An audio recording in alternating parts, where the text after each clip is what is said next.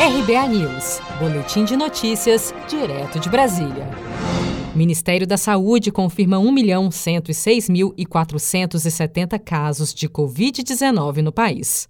Em seu último balanço, publicado na noite desta segunda-feira, 22 de junho, o Ministério da Saúde divulgou um total de 51.271 óbitos pelo novo coronavírus, sendo 654 novas mortes em apenas 24 horas. As mortes e casos informados diariamente pelo Ministério da Saúde dizem respeito às confirmações registradas em um período de 24 horas, que se inicia às 16 horas do dia anterior. Portanto, independem do dia em que ocorreram. Em Minas Gerais, quase 90% dos leitos de UTI estão ocupados. O alto número de pacientes com o novo coronavírus que precisam de internação nos últimos dias preocupam as autoridades do estado. Nesta segunda-feira, 22 de junho, a Prefeitura de Ibirité, na região metropolitana de Belo Horizonte, inaugurou um hospital de campanha com 20 leitos de UTI e 20 leitos clínicos. O prefeito de Ibirité,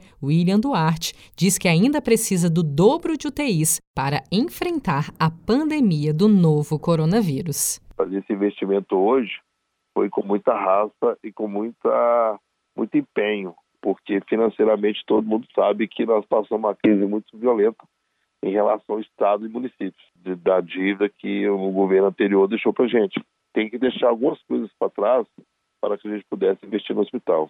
Através de deputados também que vêm manda emenda para a gente que são parceiros. Segundo os números do governo federal, desde o início de junho, foram mais de 8.800 mortes contabilizadas no Brasil. Esse número mostra que houve desaceleração em relação a maio. Levando em consideração períodos de 22 dias nos dois meses, a progressão do número de óbitos em razão da Covid-19 diminuiu no país. Em maio, o aumento do número de óbitos em relação aos 22 dias anteriores foi de 232% enquanto em junho esse número caiu para 71%.